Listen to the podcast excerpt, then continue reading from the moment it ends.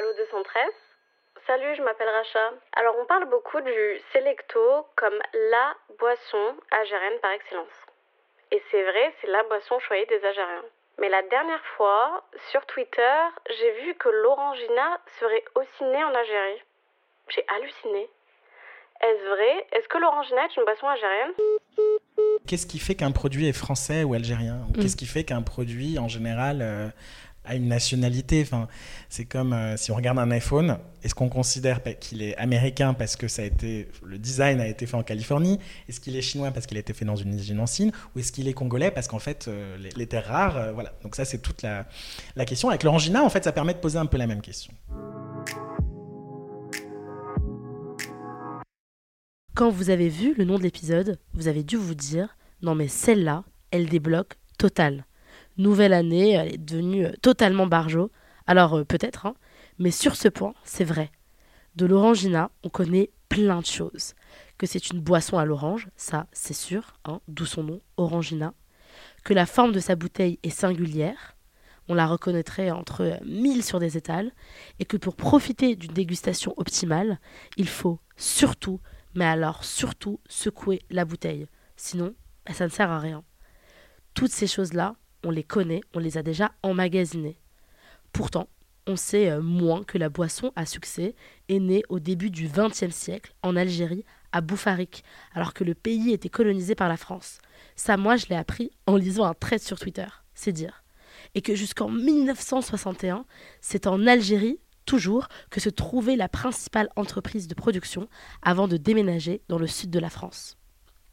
Alors comment est née l'orangina? Comment la boisson se popularise-t-elle en Algérie et a fortiori en métropole Et quel est son lien aujourd'hui avec le plus grand pays d'Afrique pour répondre à ces questions, j'ai rencontré euh, Arthur Asseraf, l'auteur du fameux trade, mais surtout hein, professeur associé à l'Université de Cambridge. Je m'appelle Donia Ismail et vous écoutez Allo 213. Il faut être vraiment algérien pour oser des choses comme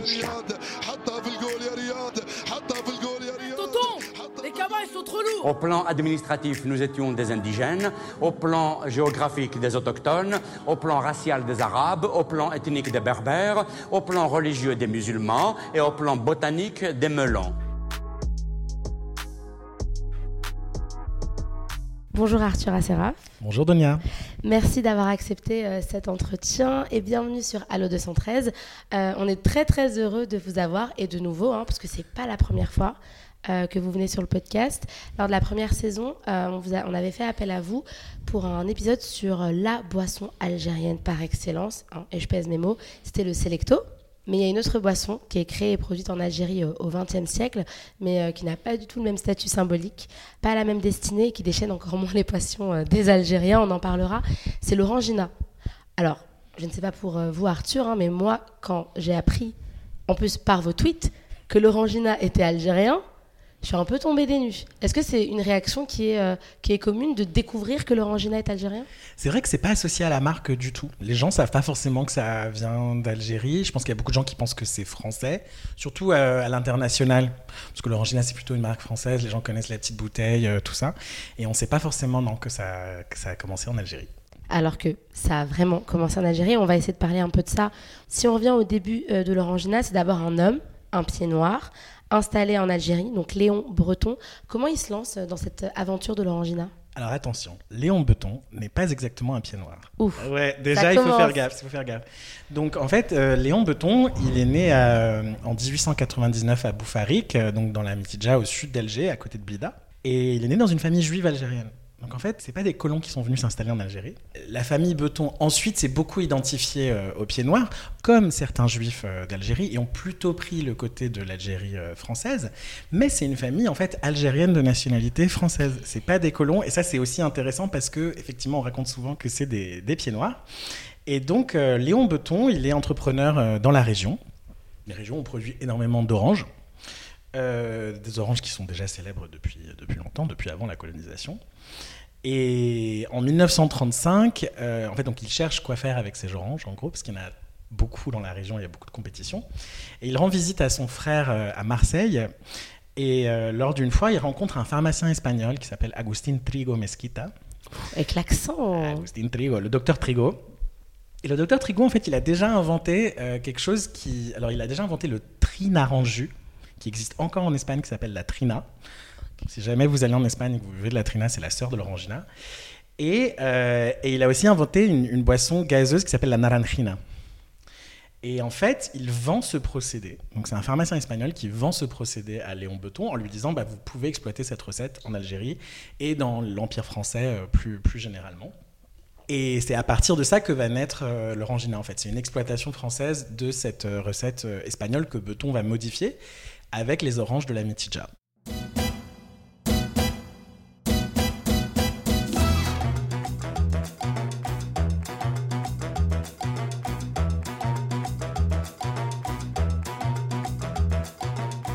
Il y a eu cet accord au début, et puis il y a eu la guerre civile en Espagne. Et après la Deuxième Guerre mondiale. Et donc euh, il y a eu une sorte de rupture, et en fait c'est en, en, en 51 que le fils de Léon Beton, Jean-Claude Beton, lance vraiment le produit avec la compagnie française des produits Orangina. L'Orangina qu'on connaît aujourd'hui, ça remonte à 1951 et euh, à Jean-Claude Beton, donc le fils de Léon Beton.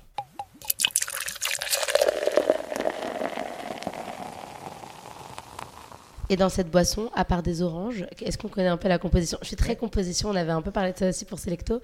Pour l'orangina, donc de l'orange évidemment, mais à part ça, est-ce qu'on a. euh, Alors, en fait, il y a de l'orange sous plusieurs différents aspects. Donc l'orangina, c'est de l'eau gazeuse, un concentré d'orange et d'autres agrumes. Donc ça, c'est important. C'est le, en fait, c'est le procédé du concentré que Trigo vend à Beton. Des huiles essentielles, c'est-à-dire des extraits d'orange.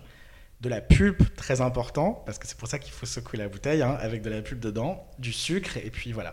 Mais donc en fait, euh, l'agrume, donc l'orange, se retrouve dans le produit de manière différente. Il y a à la fois le concentré, la pulpe et les, les extraits euh, d'huile essentielle. Et ça, c'est la composition dès le début, c'est pas quelque chose qui est arrivé après, qui s'est défini après? Non, alors après, dans les détails, ça a peut-être changé, mais en gros, sur le principe, à partir des années 50, c'est ça. Et en fait, déjà, la, la naranjina, c'était pas très différent, sauf que Trigo, lui, il la vendait plutôt de manière séparée. Donc il fallait recomposer la boisson. Et alors qu'avec l'orangina, on retrouve ça dans la bouteille euh, voilà, qu'on connaît, quoi, la petite bouteille ronde. euh, mais avec ce problème qui fait que du coup, la pulpe euh, s'accumule au fond et qu'il faut secouer la bouteille. D'où le, euh, le slogan secouez bien la bouteille avant. Et c'est ça qui est intelligent, c'est qu'il il transforme en fait ce qui est un défaut en, en avantage euh, de la marque qui fait que tout le monde pense que euh, voilà, quand on a l'orangina, il faut secouer la bouteille. Très fort le beton, très très fort.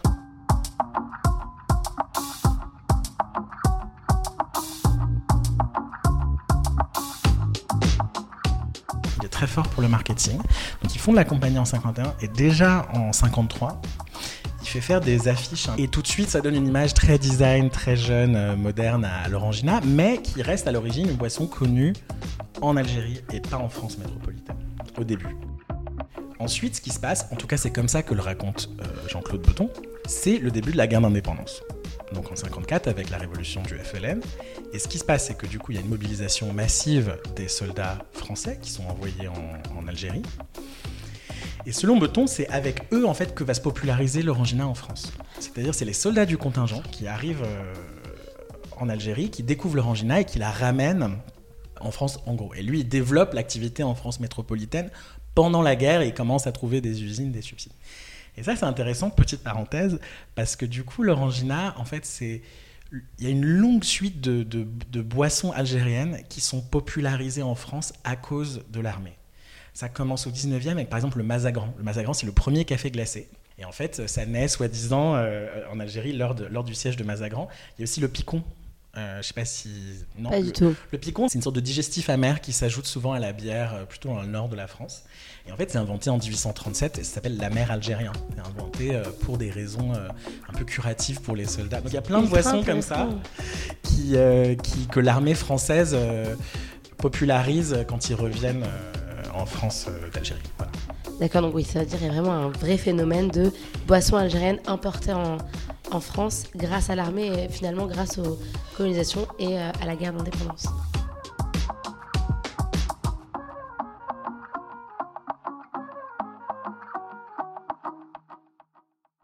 Production d'orangina en Algérie, euh, est-ce que finalement c'est un exemple de l'un des exemples de l'utilisation euh, des terres algériennes par les colons pour la production de produits français? Parce que finalement, l'orangina, ça a été, euh, ça a été produit pour la métropole majoritairement.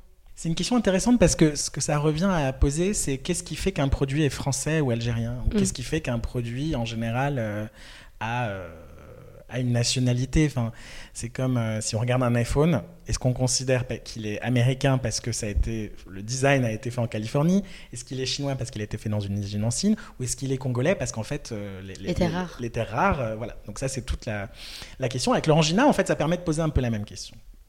La production de l'orangina naît de la colonisation foncière, qui est extrêmement intense, notamment dans la Mitidja, qui est une région très fertile, et où donc l'armée française arrive au 19e siècle, dépossède les tribus et organise l'arrivée des colons et donc une production très intensive des oranges. C'est-à-dire des oranges, il y en avait avant, elles étaient déjà euh, connues dans la région de Blida, mais euh, l'agriculture intensive pour l'exportation, ça c'est une spécificité de la colonisation. Et quand on arrive dans les années 30, quand l'orangina commence, les Européens possèdent 90% des hectares d'agrumes cultivés en Algérie, alors qu'ils sont 10% de la population. Donc effectivement, la production de l'agrume en Algérie, c'est une industrie coloniale. Ça c'est clair. Mais les Betons ne sont pas vraiment une famille de colons. Et on n'est pas dans une, euh, une industrie qui est là uniquement pour l'exportation, pour profiter à la France. C'est-à-dire, on n'est pas dans, euh, je sais pas, euh, des choses comme euh, le caoutchouc, euh, où voilà, la France va arriver au Congo et, forcer les gens dans la forêt à collecter du caoutchouc pour le ramener pour faire des pneus Michelin en France. Là, l'orangina, elle est aussi bu en Algérie. Elle est aussi bu localement. Et ce qui est intéressant avec une boisson gazeuse comme l'orangina, qui n'est pas le cas du vin, ou d'autres alcools. Le vin, c'est la production coloniale principale en Algérie, il ne faut pas l'oublier. L'orangina, ça peut être bu par tout le monde. On pourrait aussi dire que c'est espagnol, parce qu'en fait, euh, Trigo, c'est quand même lui qui invente euh, la, recette principale. La question, je dirais, c'est pas de minimiser du tout euh, l'exploitation économique de la colonisation, c'est plutôt de comprendre comment des individus, en fait, des familles, ont construit des, des, des marques, et des produits et des entreprises sur ce terrain d'un pays aussi dévasté socialement et d'une économie si inégale.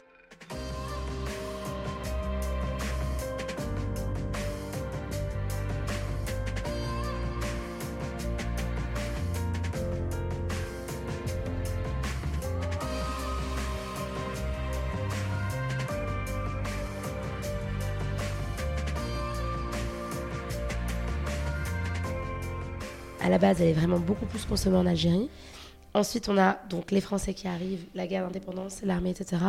Elle arrive en France et après, euh, comment est-elle consommée après, euh, à partir de cette époque-là en France? Déjà en 1961, juste avant l'indépendance, la compagnie déménage en France. Donc euh, la production des ménages de Bouffaric, où elle a commencé à Vitrolles, c'est-à-dire juste à côté de Marseille, dans les Bouches-du-Rhône. Donc on est vraiment juste à côté des bateaux qui arrivent euh, d'Algérie.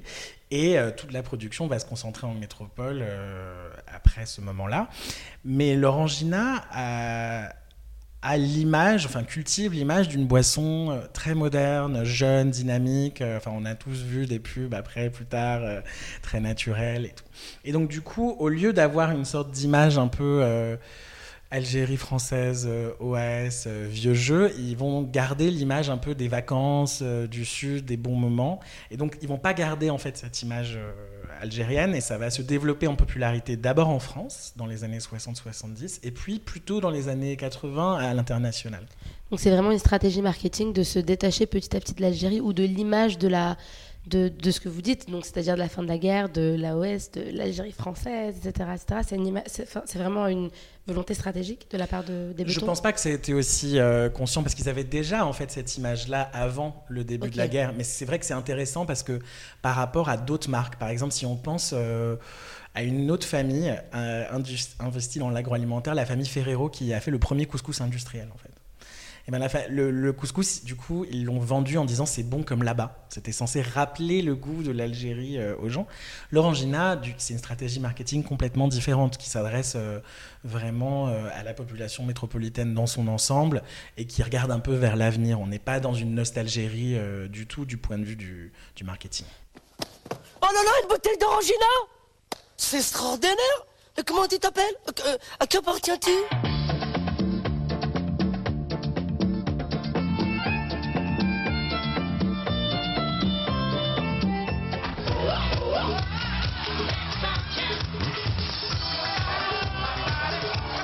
La sens mais vraiment pas du tout celle-là.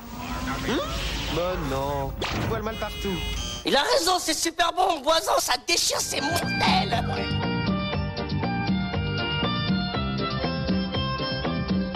Faut bien secouer. Orangina Sinon la pub, elle reste en bas. Avec Orangina, la une mène la danse. Pour revenir au début de, l'Orangina, euh, à cette époque, on en parlait en introduction, hein, il y a une autre boisson qui connaît un succès en Algérie euh, phénoménal, euh, c'est le Selecto. Donc de l'entreprise, la plus vieille entreprise algérienne, Hamoud Boualem. Si vous voulez en savoir un peu plus, il faut juste écouter l'épisode de la première saison, épisode 3 dans mes souvenirs. Donc je vous cite, vous dites que c'est un cas assez rare de succès entrepreneurial algérien sous la colonisation.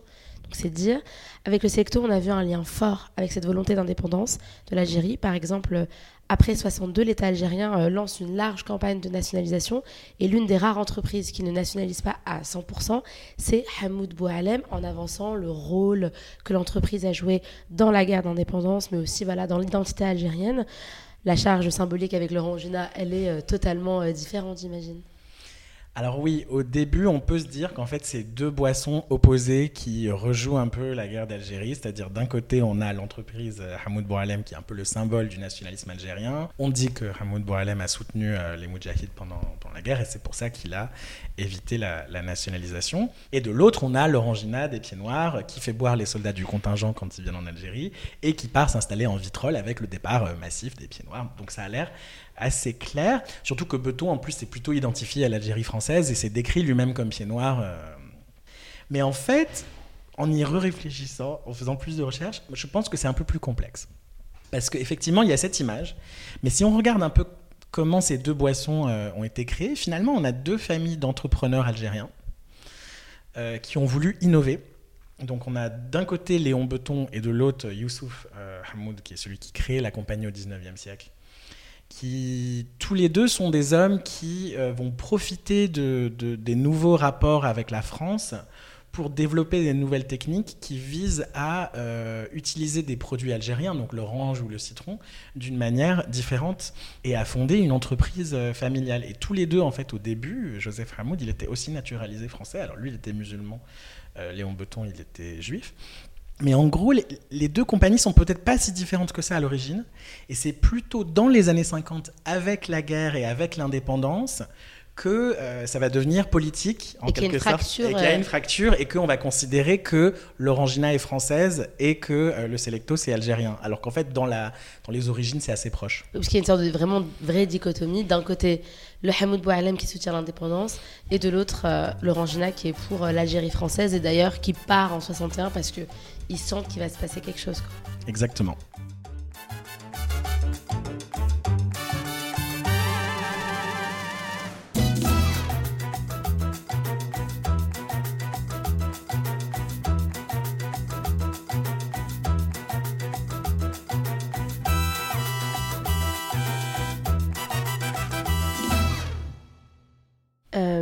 Reste aujourd'hui un succès planétaire. On, en voit partout, n'importe quel pays on en voit. Par contre, en Algérie, c'est pas la boisson qu'on remarque le plus euh, aujourd'hui. Euh, Est-ce qu'elle est encore consommée par les Algériens et c'est quoi à peu près son, son rôle aujourd'hui en Algérie? On sait que le Selecto, on en parlait la dernière fois, mais le Selecto reste, euh, reste assez bu de manière générale les boissons à l'orange, si je me souviens bien. J'ai retenu la leçon. Mais l'Orangina, qui est une boisson à l'orange, est-ce qu'elle est consommée en Algérie aujourd'hui? Il n'y a jamais eu d'interruption de la production de l'orangina. Donc, euh, c'est pas comme si en 61, l'orangina a disparu de l'Algérie. Mais effectivement, c'est pas la boisson la plus répandue euh, de nos jours en Algérie, comparée par exemple à toutes les boissons de, de Hamoud Boualem ou à d'autres marques comme Rouiba. euh, il y a beaucoup d'autres euh, marques algériennes et internationales, évidemment, tous les, Les coca. les coca, voilà, qui sont arrivés en Algérie relativement tard, hein, en fait, hein, mais, mais qui maintenant ont des parts importantes. Donc, on voit que les Algériens adorent les boissons à l'orange, ça, ça reste. Et ça, ça se retrouve aussi, d'ailleurs, il faut le dire, peut-être petite pause, avant la colonisation. Parce que, par exemple, à Blida, euh, je sais pas si tu connais ça, mais le, le sherbet de Blida, il est très connu en fait. C'est une, boisson euh, au citron euh, glacé qu'on boit notamment les soirs de, de Ramadan. Et ça, c'est le, le sherbet de Blida en Algérie. C'est le plus connu a priori. Donc en fait, la région était déjà connue pour, euh, pour ses agrumes bien avant la colonisation. Et ça, ça reste aussi maintenant. Mais c'est pas particulièrement l'orangina qui est populaire, même si ça fait partie du paysage aussi.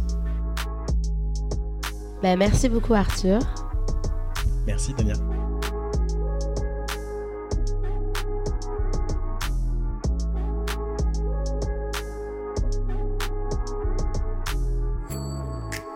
Venez d'écouter Allo 213, un podcast produit par Arabia Vox, à retrouver sur toutes les plateformes.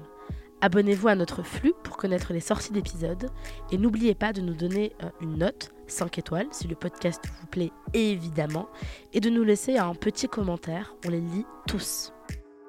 Vous pouvez euh, également nous suivre sur Instagram, Twitter ou Facebook, ArabiaVox, je le répète, et n'hésitez pas à nous envoyer vos questions sur l'Algérie, on les sélectionnera peut-être pour les prochains épisodes.